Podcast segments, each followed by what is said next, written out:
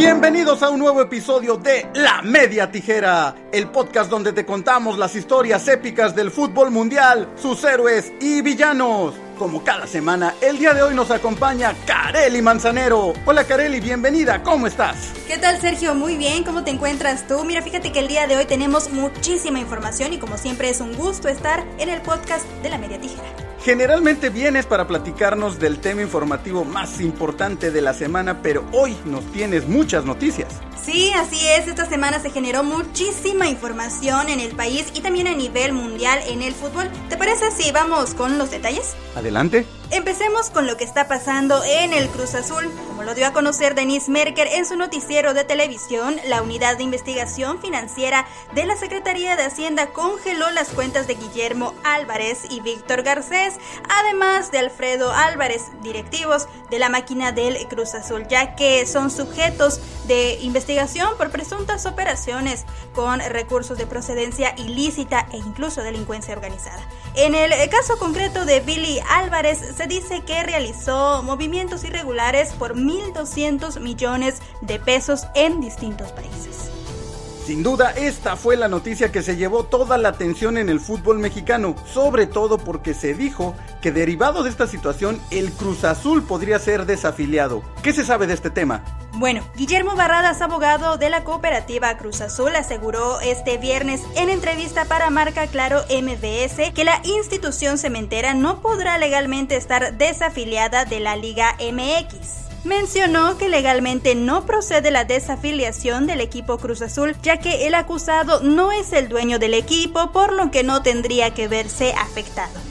Además, mencionó que Guillermo Álvarez se ha negado en múltiples ocasiones a dejar la dirigencia y que lo principal es que se haga justicia, ya que está acreditado un delito de administración fraudulenta en contra de la cooperativa. Por su parte, Enrique Bonilla, presidente de la liga, declaró en una entrevista para Milenio que la Liga MX no tiene por qué intervenir en asuntos particulares y que tienen perfectamente bien registrados con documentos quiénes son los directivos del Club Cruz Azul, quienes son los que tienen poderes para dar instrucciones respecto al club y que en tanto no llegue un documento oficial se queda todo como está.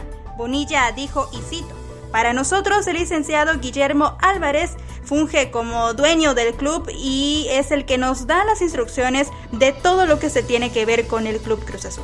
Bonilla también aseguró que todavía no ha recibido ninguna información por parte de la unidad de inteligencia financiera, por lo que no se puede hablar de una desafiliación de la máquina. Entonces, para que quede claro, no es posible la desafiliación del Cruz Azul. Fíjate, Sergio, que lo que sabemos es que en ninguna asamblea de dueños se ha propuesto una desafiliación. Para esto tendría que haber una sentencia inapelable en la cual se encuentre culpable a Guillermo Álvarez, quien es el único reconocido por la Liga MX. Además, si bien en los estatutos se establece la posibilidad de poder desafiliar a la máquina, esto no puede llevarse a cabo pues el club es propiedad de una cooperativa. Sería virtualmente imposible que deje de tener registro de afiliación, nombre o sede, incluso. Te comento, si se encontrara culpable a Guillermo Álvarez, lo que podría pasar es que toda la directiva de Cruz Azul se cambiaría y entre una nueva dirigencia.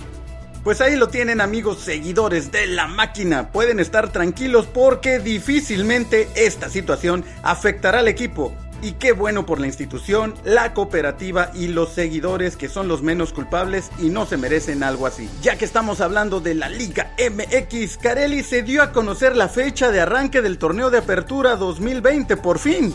Sí, así es. Esto fue lo que informó Álvaro Navarro, vicepresidente de Juárez, en conferencia de prensa el pasado viernes.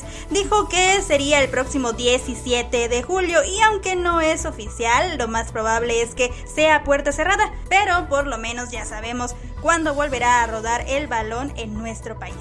Una buena noticia para todos los aficionados del fútbol mexicano sin lugar a dudas. La que no fue para nada una buena noticia fue la hospitalización de Benjamín Galindo. ¿Qué información tienes al respecto, Kareli? ¿Cuál es su estado? Otra noticia importante, Sergio, como sabemos, el pasado jueves Benjamín Galindo tuvo que ser ingresado de emergencia a un hospital privado en Guadalajara tras sufrir un derrame cerebral, pero la rápida intervención lo mantiene con un pronóstico alentador. Luego de confirmarse que la operación realizada a Benjamín Galindo por el neurocirujano Alejandro Fonseca fue exitosa, el maestro continúa sedado y en recuperación, por lo que el cuerpo médico que lo atiende espera que en el plazo de 72 horas que se fijó después de la intervención quirúrgica los resultados sean los esperados. El personal médico informó que el proceso se realizó sin complicaciones y en el momento justo para evitar un daño mayor mayor. No se perdió mucho tiempo, la acción fue rápida y esto, bueno, pues marcó la diferencia. Qué bueno escuchar esta noticia, Carelli. Y aquí, desde el podcast de La Media Tijera, le enviamos los mejores deseos al maestro Galindo para que muy pronto esté de regreso en casa con su familia y con su salud al 100%. Ahora brinquemos al otro lado del charco, Carelli, porque también nos tienes buenas noticias del fútbol europeo. Otra buena noticia para los aficionados del fútbol, tres de las principales ligas del viejo continente ya tienen fecha de regreso. Se trata de la que es considerada por muchos la mejor liga del mundo, la Premier League de Inglaterra, que retomará actividades el 17 de junio. La Liga Española, una de las más vistas en el mundo, regresaría el 8 de junio y la Serie A de Italia, uno de los países donde cabe mencionar eh, fue más fuerte, tuvo más afectaciones y muertes a causa del COVID-19, está planteando su regreso a las canchas del próximo 20 de junio. Por supuesto, todas estas ligas jugarían sus partidos a puerta cerrada y con las medidas sanitarias necesarias para cuidar la salud de todos los involucrados. Por fin, Karel y los aficionados del fútbol volveremos a recibir nuestra dosis del deporte más hermoso del mundo. Podríamos decir que hoy hemos tenido un programa con muchas buenas noticias. Así es, muchas buenas noticias, Sergio, pero desgraciadamente no para todos, porque según información del diario Tutto Sports, en Italia, el Chucky Lozano se quedaría un año más en el Napoli debido a una cuestión de impuestos. Pero ¿cómo? Si ya se decía, ya todo mundo lo hacía en la Premier League jugando allá en Inglaterra. Todo parece indicar que su traspaso tendrá que esperar. Esta es la situación, te lo cuento. Cuando el Napoli compró al mexicano, obtuvo un beneficio fiscal y se libró de pagar el 100% de sus impuestos, dejándolo solo en el 20% embargo, según la publicación, este beneficio se dio siempre y cuando el Chucky Lozano se mantuviera jugando en la Serie A por lo menos dos temporadas por lo cual el Napoli podría retenerlo para no tener que liquidar el 80% de sus contribuciones fiscales.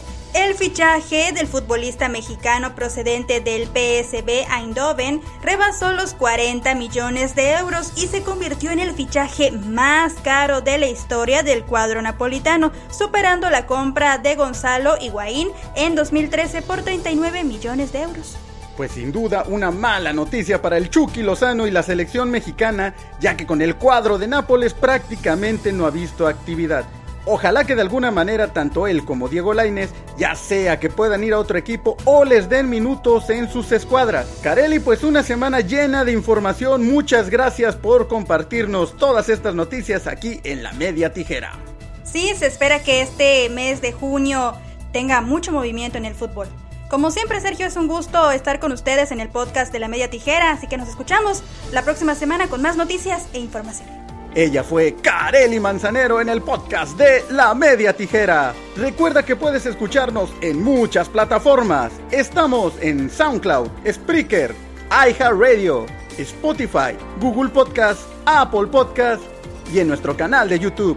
Visita nuestro sitio web www.lamediatijera.com o síguenos en nuestras redes sociales. En Facebook e Instagram nos encuentras como La Media Tijera, Twitter arroba Tijera Media. La Media Tijera es un podcast hecho por todos y para todos. Nos escuchamos en la próxima.